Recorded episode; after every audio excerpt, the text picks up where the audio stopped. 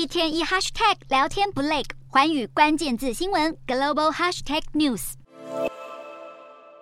把公用姜片盒里的红姜片一口接着一口塞进嘴里，日本年轻人恶搞餐厅的影片简直没完没了。而这次的受害店家是吉野家，这位年轻人将本来应该搭配牛丼的红姜片，直接用自己的筷子放进嘴里，再上传到抖音上，随即在网络上引起挞伐。受害的分店只能暂时关店，将姜片盒重新更换和消毒。对于这些行为，日本民众看了直摇头，把自己当成是标枪选手，将本来应该用来连接三角锥的塑胶棒奋力朝铁路的方向丢去。不止餐厅，连铁路公司都成了恶搞影片素材的受害者。这名男子从停车场的顶楼将塑胶棒投掷出去，最后落在铁路旁边。虽然并没有立即对列车造成影响，但 JR 四国正在考虑报案。这类的行为如果真的影响到列车的安全，将会面临刑事责任。另外，除了寿司郎，又有其他寿司店遇到没有公德心的客人。位于横滨的姚子丸寿司分店，就在共用的姜片盒中发现了电子烟的烟头。为了确保食安，姚子丸寿司往后只好改成等客人入座后再个别提供姜片。这些在公共空间恶搞的影片，或许为的只是一时好玩，但也可能逐渐造成整个社会的信任荡然无存。